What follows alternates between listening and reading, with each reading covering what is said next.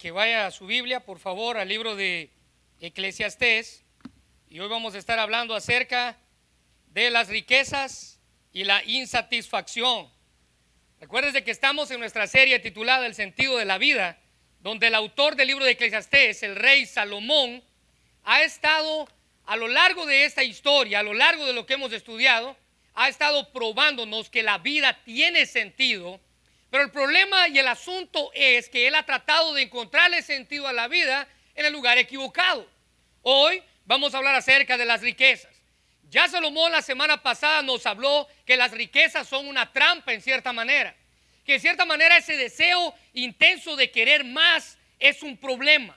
Es un problema porque es una trampa que la cual tarde o temprano usted y yo vamos a caer si no tenemos cuidado. Hoy el predicador pasa a enseñarnos las riquezas y la importancia de no importa cuánto usted tiene, dice el autor, muchas veces usted vive insatisfecho. Capítulo 6, versículo 1, damos lectura. Y para las personas que nos visitan, les recuerdo que el único pasaje que no está en, las notas que les dieron es Eclesiastés capítulo 6, que es el pasaje base que vamos a estudiar. Y luego el resto de los pasajes que voy a usar están en nuestras notas que les dieron a la entrada. Versículo 6, capítulo 6, versículo 1 dice, hay un mal que he visto debajo del cielo y un y muy común entre los hombres, el del hombre a quien Dios da riquezas y bienes y honra, escuche bien esto, y nada le falta de todo lo que su alma desea, pero Dios no le da, no le da a esa persona, no le da la facultad de disfrutar de ello, sino que lo disfrutan los extraños. Esto es vanidad y un mal doloroso. Aunque el hombre engendrare cien hijos y viviere muchos años, y los días de su edad fueren numerosos, si su alma no se sació del bien y también careció de sepultura, yo digo que un abortivo es mejor que él. Versículo 4. Porque éste en vano viene y a las tinieblas va, y con tinieblas su nombre es cubierto. Además, no ha visto el sol ni lo ha conocido, más, más, pero más reposo tiene este que aquel. Versículo 6. Porque si aquel viviere mil años, uh, mil años dos veces, sin gustar del bien, ¿no van todos al mismo lugar? Todo el trabajo del hombre es para su boca, y con todo eso su deseo no se sacia. ¿Por, por, por qué? ¿Qué más tiene el sabio que el necio? ¿Qué más tiene el pobre que el que supo caminar entre los vivos?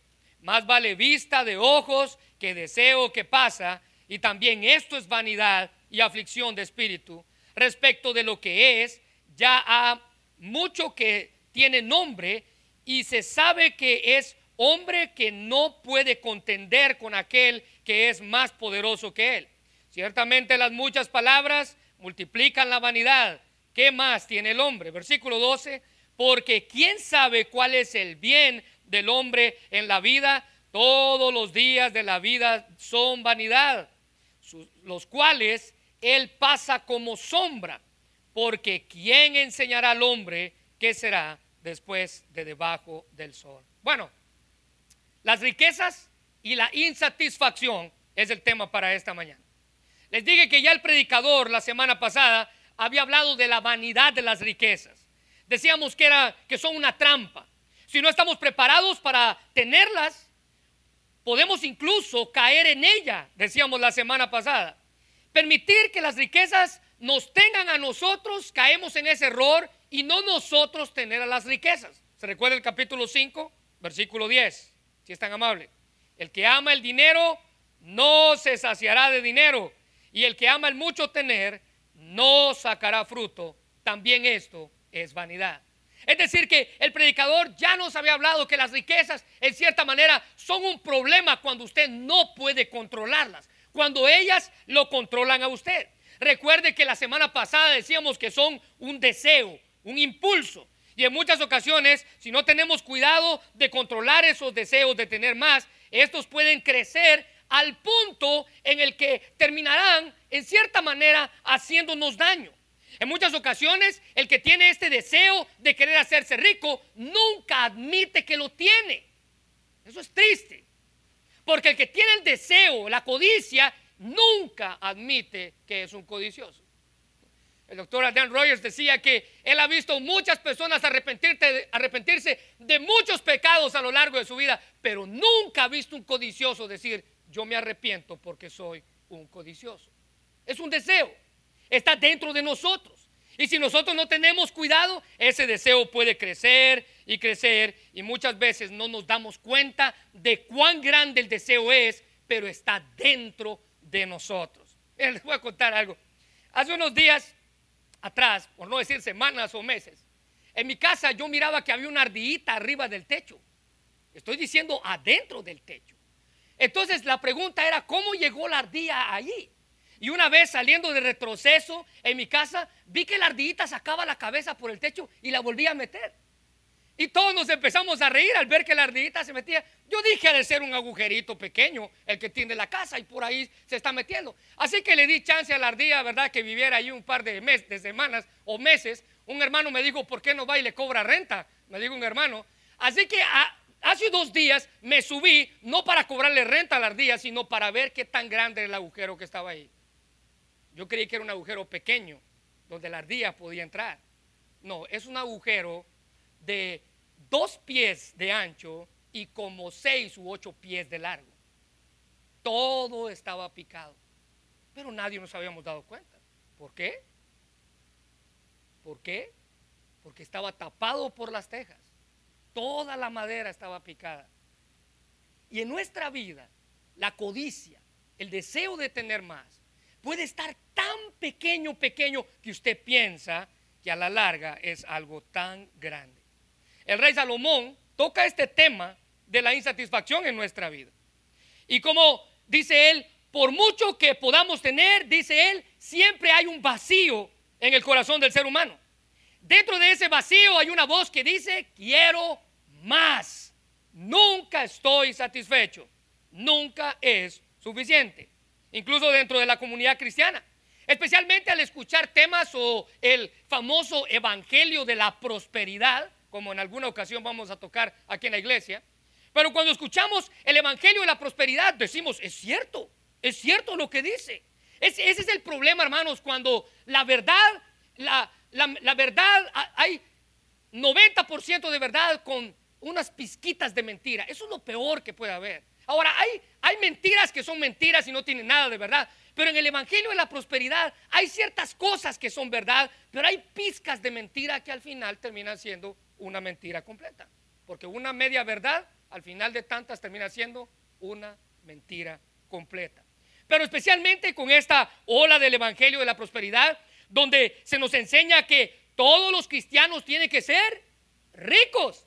Y si usted no tiene es porque usted está en pecado o porque usted está bajo una maldición. Tiene que tener cuidado, porque todos los cristianos tienen que ser ricos.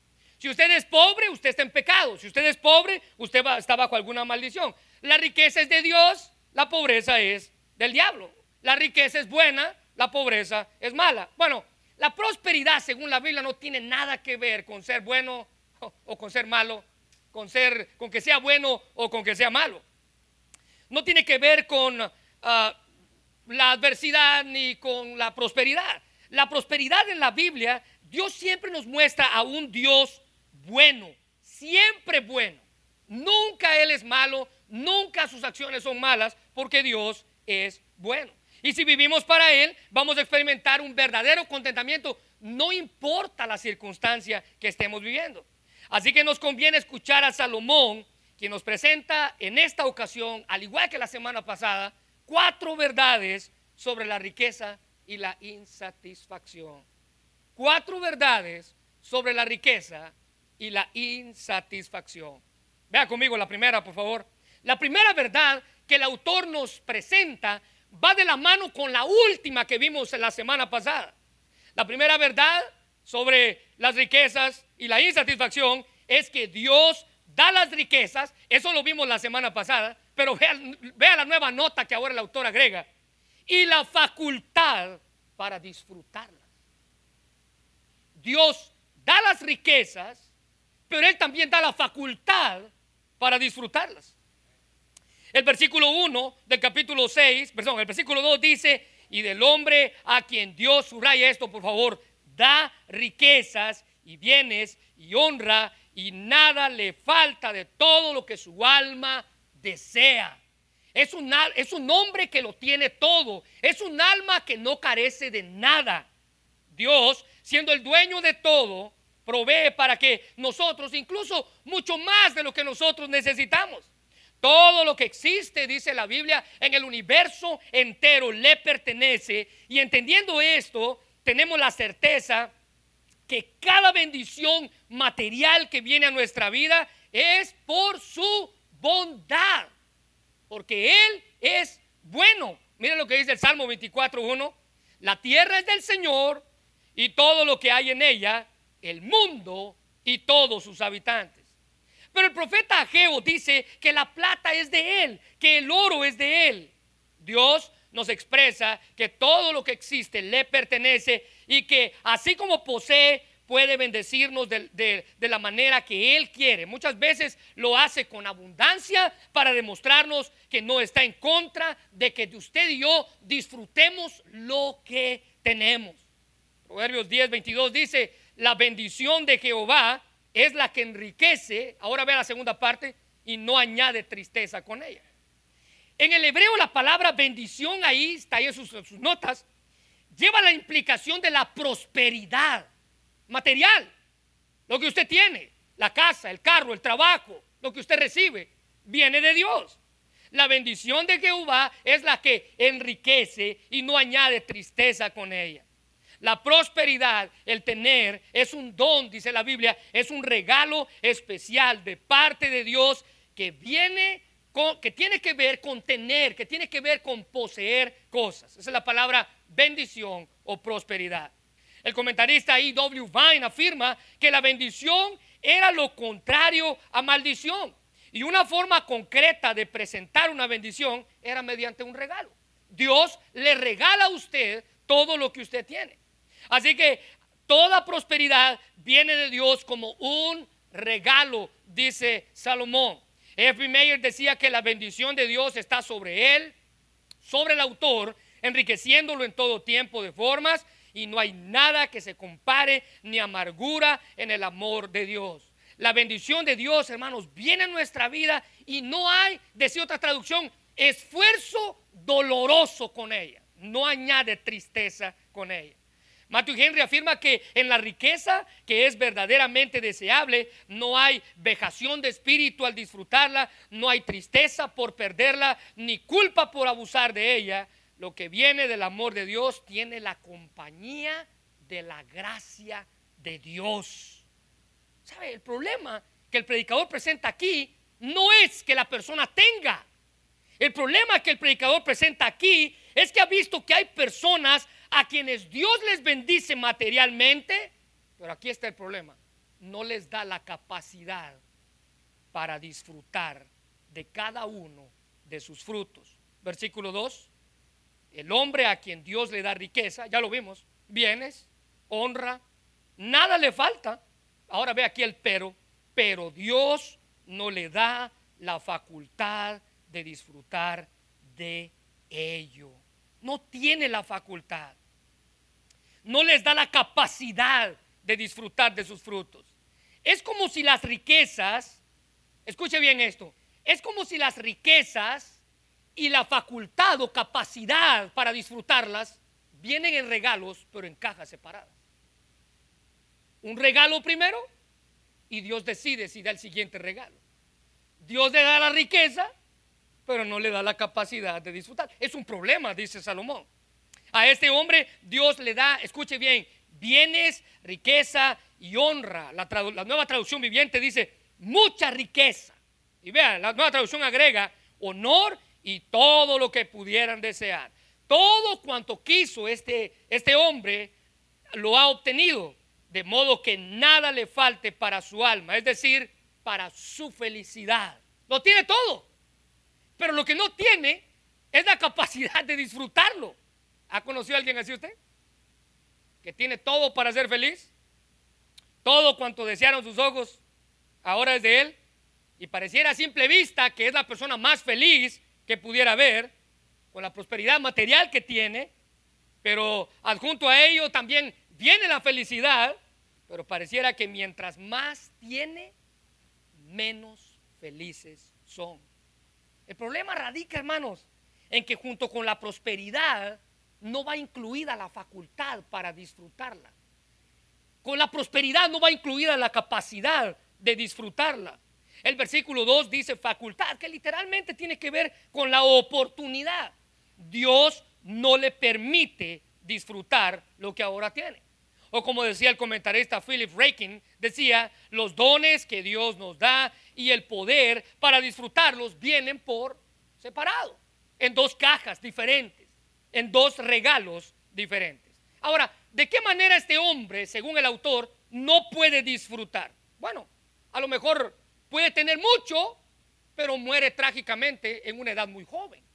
No disfrutó nada. A lo mejor puede tener mucho, pero puede perderlo todo por una enfermedad, en un abrir y cerrar de ojos. Tener todo una noche, levantarse sin nada a la mañana siguiente.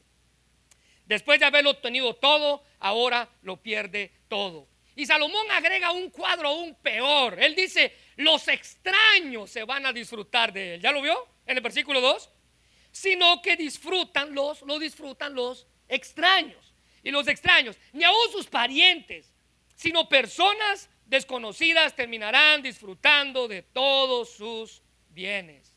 Parece que las tienen su poder para hacer de ellas lo que le place, pero un poder invisible lo hace presa de su propia avaricia. Hermanos, Dios dispone que esta persona, según el autor, trabaje no para sí mismo, sino para los extraños que han hallado gracia delante de él.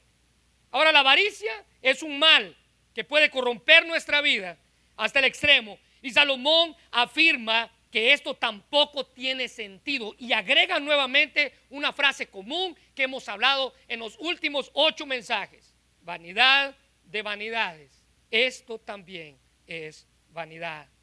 Es un mal doloroso, una tragedia terrible. El doctor MacArthur dice que el Señor da y quita para sus propósitos de modo que las bendiciones de Dios no pueden darse por descontadas, pero se deberían disfrutar con agradecimiento mientras están disponibles. ¿Sabe qué? La verdad del autor dice, Dios da la riqueza, pero Dios da también la facultad en dos regalos diferentes. Número dos, vea la segunda verdad conmigo. La satisfacción no depende de lo que tengamos. La satisfacción no depende de lo que tengamos. Mire el versículo 3. Aunque el hombre engendrare cien hijos y viviere muchos años y los días de su edad fueren numerosos, si su alma no se sació del bien, también careció de sepultura, yo digo que un abortivo es mejor que él.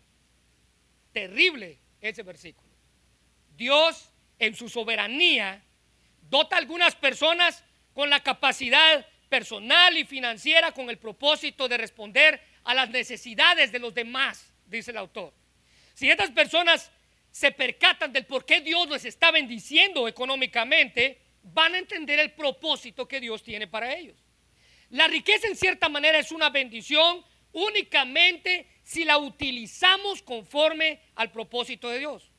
Podemos disfrutar de lo que tenemos pero no olvidarnos de cuál es el propósito del por qué Dios nos ha dado la prosperidad, la riqueza, como estamos hablando aquí.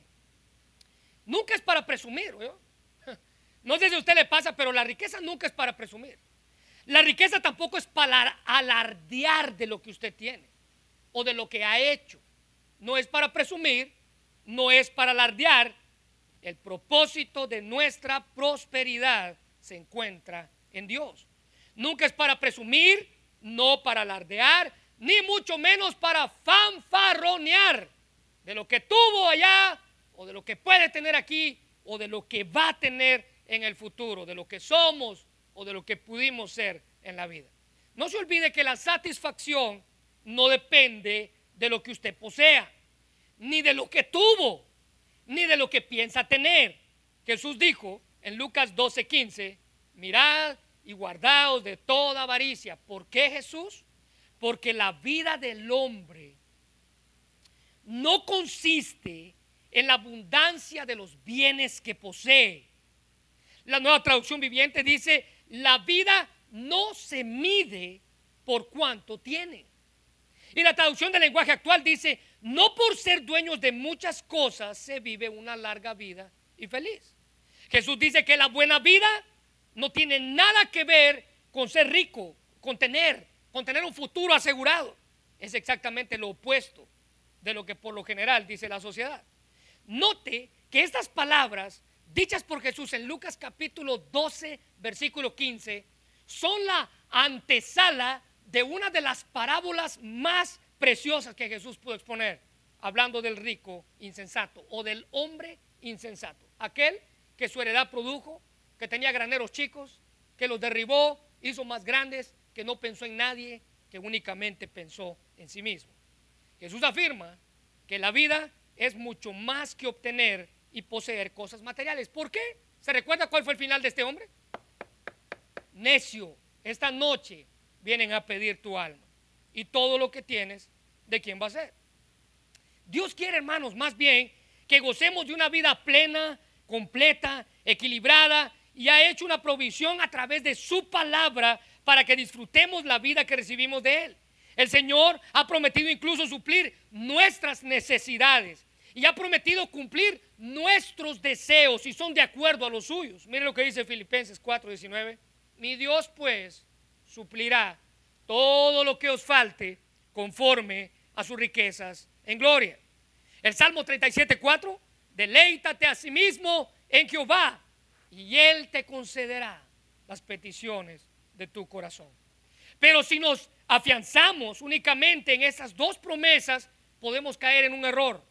Podemos también pensar que Dios quiere que definamos las cosas que tenemos y que eso sea lo que nos evalúe, cuando en realidad no es lo que Dios está diciendo. Dios quiere, hermanos, que usted defina sus prioridades con claridad y que pongamos por encima de todo lo que poseamos, honrándolo a Él con nuestras acciones y pensamientos.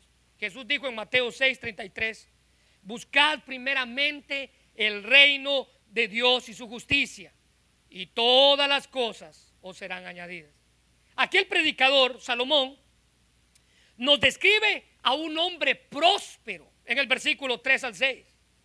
Un hombre que lo tenía todo, ¿se recuerda? Nada de su alma, dice, lo pudo desear, todo lo tenía. En la antigüedad, él comienza diciéndonos en el versículo 3, aunque el hombre engendre 100 hijos, era la prosperidad. Así era como se medía la prosperidad en la antigüedad. En nuestros días, mientras menos hijos tengamos, más próspera puede ser una persona. Bueno, en la antigüedad, en la que el rey vivía, en la que el rey vivía, entre más hijos se tenía, el tener muchos hijos era sinónimo de que la persona era próspera. Era la manera en la que se medía la prosperidad. Una de ellas era la cantidad de hijos. Más hijos, más prosperidad. Mire lo que dice el Salmo 27, 127, 4 y 5. Los hijos que nos nacen en la juventud, ya el autor habló de que son una herencia, pero ahora dice que son como flechas en mano de un guerrero. Versículo 5. Feliz el hombre que tiene muchas flechas como esas. No será avergonzado por sus hijos, los enemigos, cuando se defienda de ellos ante los jueces. Y el hombre descrito por el rey Salomón aquí dice que tuvo 100 hijos. Bueno, nadie en la historia probablemente ha tenido 100 hijos con una sola esposa. Pero la prosperidad era medida a través de la cantidad de hijos que esta persona pudiera tener. Una de las personas que tuvo 88 hijos en la Biblia fue uno de los hijos de, Salomón, pero este tuvo 18 esposas y 33 concubinas con las cuales tuvo 88 hijos.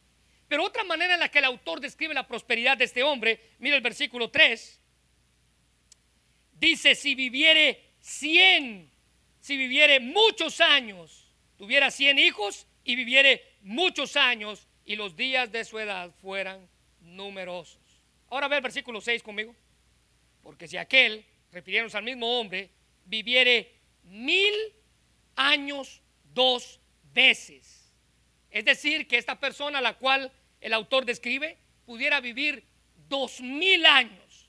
Era otra manera en la cual se veía la prosperidad. ¿Cuánto una persona pudiera vivir? Mientras más viviera una persona, más prosperidad o más próspero se contaba con.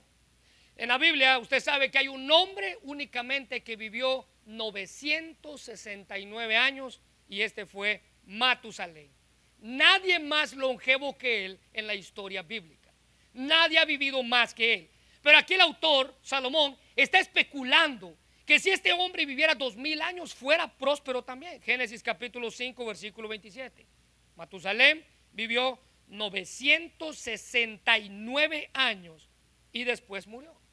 Es decir, que a pesar de todos sus hijos, de todos los años que este hombre, dos mil años, mil años dos veces, pudo haber amontonado en ese tiempo, Dios a este hombre no le dio la facultad, la oportunidad, el permiso de disfrutar nada de lo que pudo obtener en la vida. Mira el versículo 3. Dice que careció de sepultura. Versículo 6. Dice que sin gustar del bien. No encontró satisfacción en nada en nada de lo que estaba buscando. ¿Por qué? Bueno, porque no depende de cuánto usted tenga. Es Dios quien nos ayuda a disfrutar lo que tenemos. Sea mucho o sea poco. Dios nos da la satisfacción que necesitamos. Los romanos tenían un dicho con respecto al dinero. Los romanos decían que el dinero es como el agua del mar. Mientras más usted bebe, más sed usted tiene. Y así nos puede pasar con las riquezas que podamos amontonar. Los bienes, los hijos, la larga vida, eran las cosas que este hombre apreciaba en la autoridad, en la antigüedad como prosperidad, pero todas estas cosas, sin que Dios disponga del goce de ellas, no sirven para alcanzar la felicidad. No importa si usted tiene 100 años, no importa si usted tiene 100 hijos, no importa si usted tiene dos mil años, si Dios no le da la facultad de disfrutar de ese tiempo y de disfrutar de sus hijos, usted no va a ser feliz.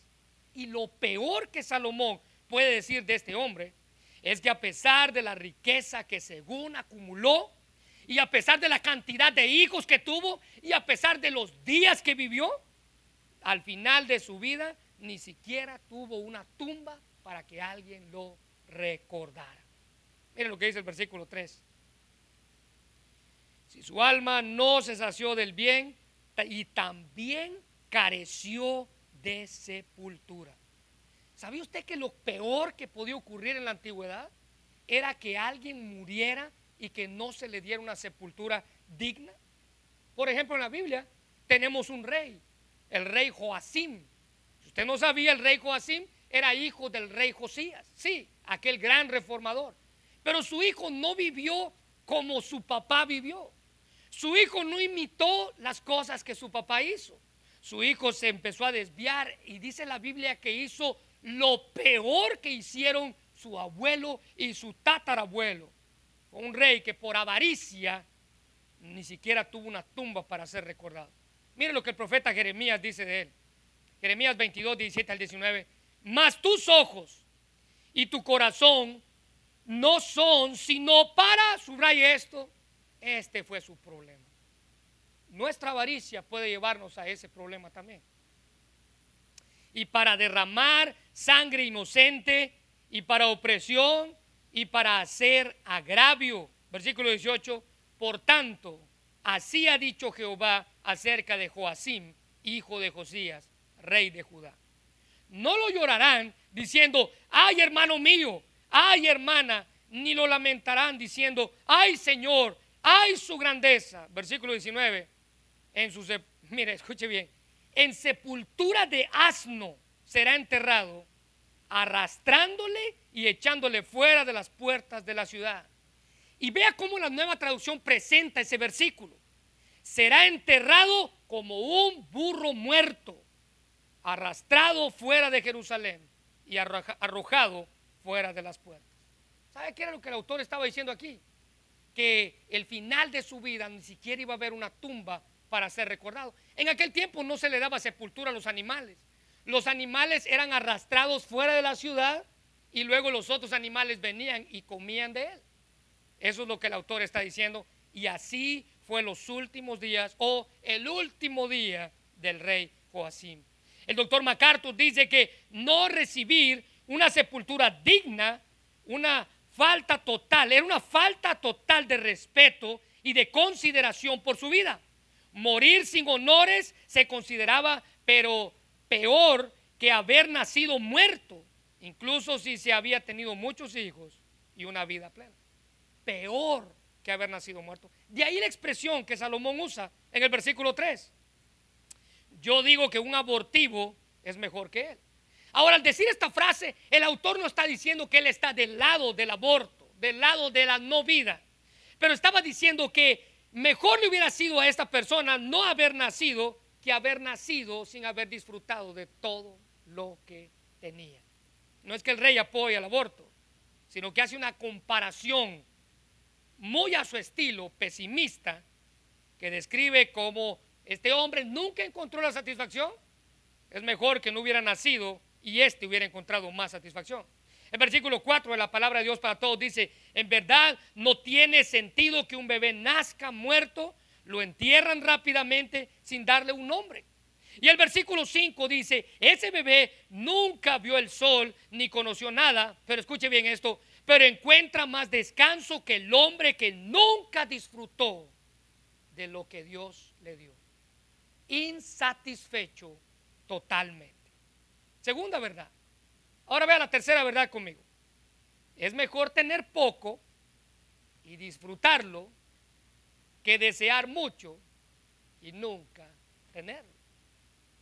Es mejor tener poco y disfrutarlo que desear mucho y nunca tenerlo. Versículo 7. Todo el trabajo del hombre es para su boca y con todo esto su deseo no se sacia. Mire el versículo 9.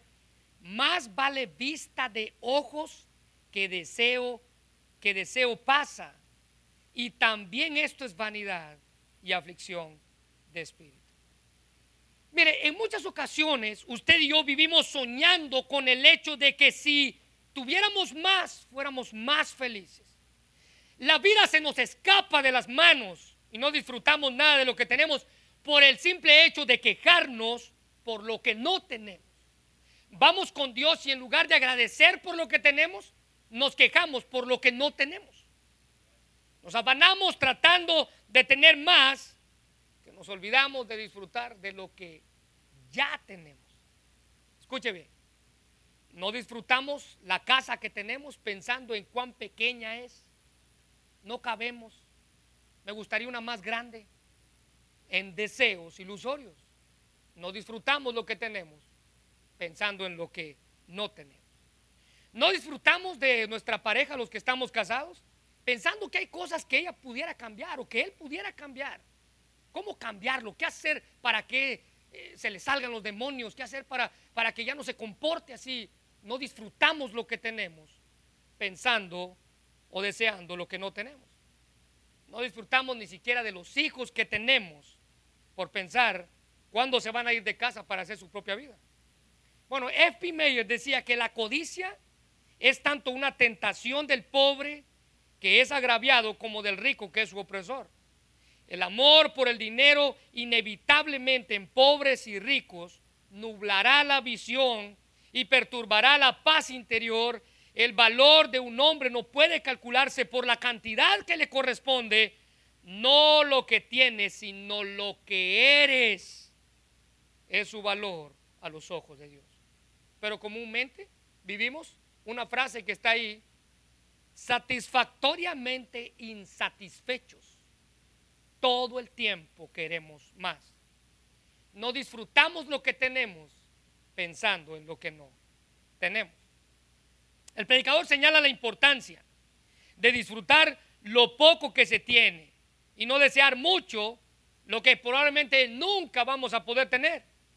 Esto, ahora, no está mal desear cosas, no está mal añorar algo diferente. Recuérdese que eso fue lo que nos trajo este país. Pero el problema con esto es cuando las cosas vienen y nunca satisfacen nuestra vida. Mire el versículo 7. Todo el trabajo del hombre es para su boca y con todo eso su deseo no se sacia. Subrayelo, por favor.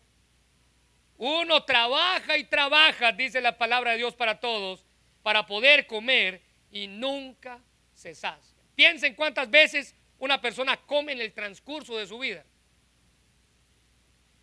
Pero a pesar de eso, no sé si le pasa a usted a mí, usted comió en la mañana, después de cuatro horas ya tiene hambre. Y algunos a las dos horas ya tienen hambre. Nunca estamos satisfechos. Nunca estamos satisfechos. Imagínense que una persona coma tres veces al día, algunos comen mucho más.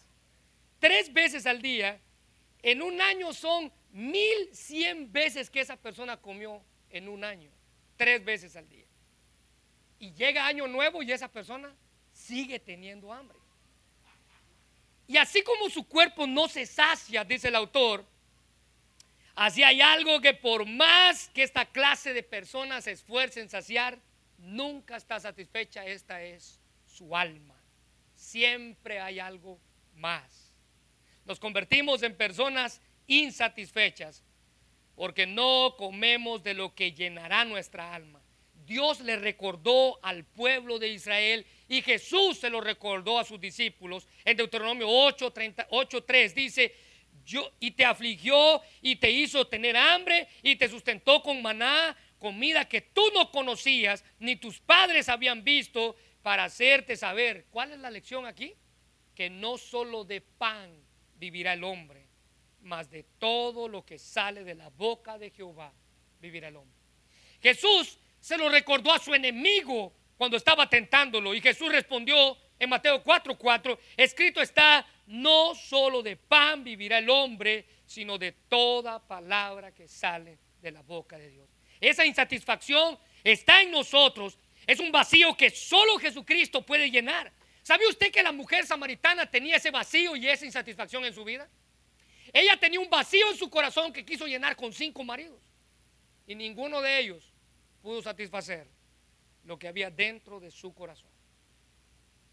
Jesús le advirtió que si ella seguía con esa clase de vida, que si ella creía que el agua que iba a sacar de ese pozo le iba a llenar, iba a seguir insatisfecha bebiendo el agua equivocada. Mira lo que dice Juan 4, 13 y 14. Respondió Jesús y le dijo, cualquiera que bebiere de esta agua volverá a tener sed, refiriéndose al agua del pozo. Más el que bebiere del agua que yo le daré, no tendrá sed jamás, sino que el agua que yo le daré será en él una fuente de agua que sale para vida eterna. ¿Sabe cuál fue la respuesta de la mujer samaritana cuando escuchó esas palabras? Señor, dame de beber esa agua. Señor, yo quiero, yo quiero satisfacer mi vida. Ni siquiera el sabio con toda su sabiduría, dice Salomón, podía llenar esa satisfacción en su propia vida. Mira el versículo 8. Porque ¿qué más tiene el sabio que el necio? No, los dos son iguales. Insatisfechos total. No tienen cómo satisfacerse. Lo único que éste tenía era conocimiento para enfrentar la vida. Y por tal motivo, dice el autor, el disfrutar de lo que tenemos a la mano es mejor que los deseos que podamos tener y que nunca vamos a poder alcanzar. Versículo 9. Más vale vista de ojos que deseo que pasa. Más vale vista de ojos que deseo que pasa. ¿Sabe qué se refiere eso? Se refiere a perder el tiempo en soñar y desear lo que uno no tiene y nunca va a poder adquirir. Así que lo mejor es tener algo visible frente a nosotros que tener deseos de cosas invisibles que estén lejos de nosotros. Esto no tiene nada que ver con querer superarse en la vida. Vuelvo a repetirlo. Todos estamos aquí con el mismo propósito, superarnos. Pero esto no tiene nada que ver con superarse en la vida. Se refiere a que debemos valorar y disfrutar lo que tenemos con nosotros aquí y ahora. Y no debemos vivir en la ansiedad del deseo por cosas que quizás incluso nunca lleguen. El que nuestra mente divague en esta clase de pensamientos produce actitudes de avaricia y de egoísmo en la vida. Como alguien decía, no es más feliz el que posee, sino el que sabe disfrutar de lo que posee. Y vean, yo no sabía, pero este dicho está en inglés. Más vale pájaro en mano que ciento volando. ¿Sabía usted que ese dicho estaba en inglés? Más vale, más vale pájaro en mano que ciento volando. Es decir, más vale lo que yo tengo aquí, dice el rey, que lo que yo pueda desear y nunca vaya a llegar. Ahora vea la cuarta verdad sobre las riquezas y la insatisfacción. Dios, ¿por qué estas van de la mano? Porque Dios es quien tiene el futuro en sus manos. Dios es quien tiene el futuro en sus manos. ¿Por qué no debemos preocuparnos? ¿Por qué no debemos de afanarnos? ¿Por qué entonces nos preocupamos? ¿Por qué entonces nos afanamos por lo que pueda pasar el día de mañana? Hermanos, nuestro destino está regido por la... Aquí entra un, un dato que el autor no había incluido hasta el día de hoy, la soberanía de un Dios que nos ama. Y todo lo que vayamos a enfrentar en la vida, sea bueno o sea malo, es Dios quien tiene el control de todo. Mateo 6:31 dice, no os afanéis pues diciendo qué vamos a comer o qué vamos a beber o qué nos vamos a vestir. Versículo 32, porque los gentiles, dice el autor, porque los gentiles, dice Jesús, buscan todas estas cosas, pero vuestro Padre Celestial sabe que tenéis necesidad de todas estas cosas. Versículo 33, mas buscad primeramente el reino de Dios y su justicia, y todo lo demás va a ser añadido. Ahora ve el 34. Así que no se afanen por el día de mañana, porque cada día trae su mal. Basta cada día su propio mal. De nada sirve que discutamos con Dios cuando pasamos por momentos de necesidad. De nada sirve que usted se ponga a confrontar a Dios del por qué le está pasando, del por qué no tiene, del por qué lo corrieron del trabajo. Mire el versículo 10. Respecto a lo que es ya a mucho que tiene hombre, que tiene nombre, dice, y que se sabe que es hombre. Ahora vea esto, que no puede contender con aquel con A mayúscula, que es más poderoso que él. Mire, hermano, cuando usted pase por necesidad, tenga cuidado cuando usted vaya con Dios a quejarse de lo que le está pasando. Él es soberano y sabe cuál es el propósito de nuestras circunstancias en la vida. Lo mejor que podemos hacer es creer y confiar que Él siempre tiene el control. Así que es momento de confiar y de hablar menos, ya que mientras más abrimos nuestra boca, dice el versículo 11, ciertamente las muchas palabras multiplican la vanidad. Mientras más usted abre la boca para quejarse, más usted va a contender contra aquel que es más poderoso que usted. ¿Sabe usted que hubo en la Biblia un hombre que quiso contender contra Dios haciendo preguntas por lo que le estaba sucediendo? Job capítulo 9, versículo 32 dice, Dios no es un mortal como yo, por eso no puedo discutir con él ni llevarlo a juicio. Job dice, es ridículo que yo me ponga a contender contra Dios y a preguntarle, ¿por qué me están pasando estas cosas a mí? Él no es un mortal como yo. Yo no puedo contender contra él. Y en el capítulo 40 más adelante, él vuelve a repetir. Entonces el Señor dijo a Job, ¿todavía quieres discutir con el Todopoderoso? Tú criticas a Dios, pero ¿tienes respuestas a las preguntas que yo te he hecho? Si usted se recuerda, Job lo único que pudo decir es, mira, ya no voy a abrir mi boca porque me he dado cuenta que yo creí que te conocía, pero en realidad no sabía quién eras tú. ¿Cómo podemos entonces entender o contender y enfrentar a Dios? No podemos con nuestra sabiduría humana ni con los argumentos necesarios. Lo mejor que podemos hacer, dice el autor, es mejor quedarnos con la boca callada. Versículo 11. Porque las muchas palabras multiplican la vanidad.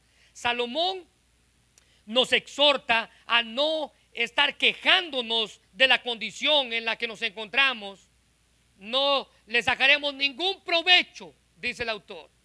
Un, comentarista decía, evidentemente el pensamiento del predicador es que cuanto más posee un hombre debajo del sol, más profundamente consciente se vuelve de la vanidad de todo ello. Y de ahí la pregunta retórica en el versículo 12. Versículo 12. ¿Quién sabe cuál es el bien del hombre en la vida? La nueva traducción viviente dice, ¿quién sabe qué le conviene al hombre en esta breve y absurda vida suya por donde pasa como una sombra? ¿Se recuerda que esa es la línea que el autor ha seguido? Vanidad, Hebel, algo superficial, un suspiro, una nube de humo, una neblina. Salomón miró la vida y le pareció vana y sin sentido. Él dice, no hay nadie que pueda preguntarle a Dios por qué están pasando las cosas. Como una sombra. Miró la muerte y solo vio oscuridad e incertidumbre. Dios es el único que puede darle sentido a nuestra breve, dice él, y absurda vida. La vida es como una sombra, pero Dios es quien le da color a esa sombra gris. Y esta es la respuesta. Son, preguntas retóricas. ¿Se recuerda que hemos hablado aquí? Preguntas retóricas. Preguntas que no necesitan una respuesta porque su respuesta está en ellas mismas. Vea la pregunta, la primera pregunta. ¿Quién sabe lo que le conviene al hombre en esta breve y absurda vida suya por donde pasa como una sombra? La respuesta es Dios. La respuesta está implícita en la pregunta. No necesita respuesta. Ahora vea la segunda pregunta. ¿Y quién puede decir lo que sucederá en esta vida después de su muerte? Nadie, sino solo Dios. ¿Por qué? Porque la verdad es que Dios tiene el futuro en sus manos. Hermanos, lo más prudente que podemos hacer es someternos a la voluntad de Dios ya que Él sabe lo que más nos conviene y lo que vamos a enfrentar en el futuro. Déjeme hacer una pregunta para terminar. ¿Cómo enfrenta usted las circunstancias de la vida? ¿Cuál es su actitud cuando tiene y su actitud cuando no tiene? ¿Cómo reacciona usted? ¿Cómo ve usted las circunstancias que podemos enfrentar en cada aspecto de nuestra vida? Bueno, recuérdese, es Dios quien da las riquezas y es Dios quien da la satisfacción o la facultad para disfrutar de las riquezas. Recuérdese que las riquezas y la facultad vienen en regalos separados. La pregunta es, ¿cuál de estos dos regalos tiene usted? ¿Tiene los dos? ¿Disfruta usted el lugar donde Dios lo tiene ahorita? ¿Disfruta usted la condición económica donde Dios lo tiene ahorita? ¿Y qué pasaría si el día de mañana Dios decidiera quitarle todo? ¿Qué pasaría si el día de mañana Dios decidiera darle todo? ¿Seguiría siendo usted siendo el mismo? ¿Seguiría usted teniendo la misma actitud? Bueno, el autor dice que las riquezas van de la mano con la satisfacción cuando es Dios quien da las riquezas y Dios quien da la facultad para disfrutar de ellas. No se envanezca, hermano. No se afane. Jesús dijo, bástale a cada día su propio mal. Deje que el día de mañana traiga su preocupación. Usted sabe que mañana la mayoría regresamos a trabajar. Y toda la gente está pensando, se nos acabaron las vacaciones. Se nos acabaron las vacaciones. Hay que disfrutar cada día. Bástale a cada día su propio mal. Preocúpese por trabajar el día de mañana. Hoy preocúpese por, adorar a un Dios que tiene cuidado de usted y que tiene el control de su vida. Así que le invito a que cierre sus ojos y vamos a orar, Señor. Señor, te damos gracias por todo lo que has provisto en nuestra vida. Gracias porque eres tú quien nos da la riqueza. Y eres tú quien nos da también la capacidad la facultad de disfrutar todos y cada uno de los momentos tenemos en nuestra vida. Señor, queremos pedirte que seas tú quien tome control. Hemos aprendido que eres tú quien tiene control de todas las circunstancias a nuestro alrededor. Y a veces nos hace tan difícil confiar en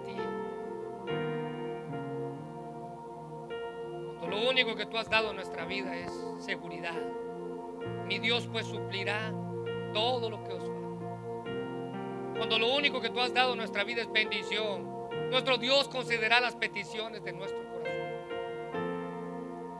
Señor, ayúdanos a que todo lo que tenemos no nos tenga a nosotros que podamos entender cuál es el propósito de la bendición que tú nos das. La prosperidad, el fruto de nuestras manos. Cada semana, cada semana, ese trabajo que tú nos das. Que podamos entender que tú a veces nos das más de lo que nosotros necesitamos para bendecir a alguien. Para bendecir a alguien. Señor, no permitas que la vanidad de la codicia la avaricia, el egoísmo, se apoderen de nuestro corazón. Que entendamos que todo lo que pasa en nuestra vida viene de ti. Y que así como tú puedes decidir quitarnos todo, también tú puedes decidir dárnoslo todo. Nuestra vida está en tus manos. Confiamos y reconocemos que vamos a encontrarle sentido a la vida cuando nos dediquemos a vivir. Confiamos y reconocemos que vamos a encontrarle sentido a la vida cuando te pongamos a ti en primer lugar por sobre todas las cosas que puedan existir. Eres tú, Señor, el Señor sobre todo lo que tenemos. Gracias por este mensaje. Bendice tu palabra en el nombre de Jesús.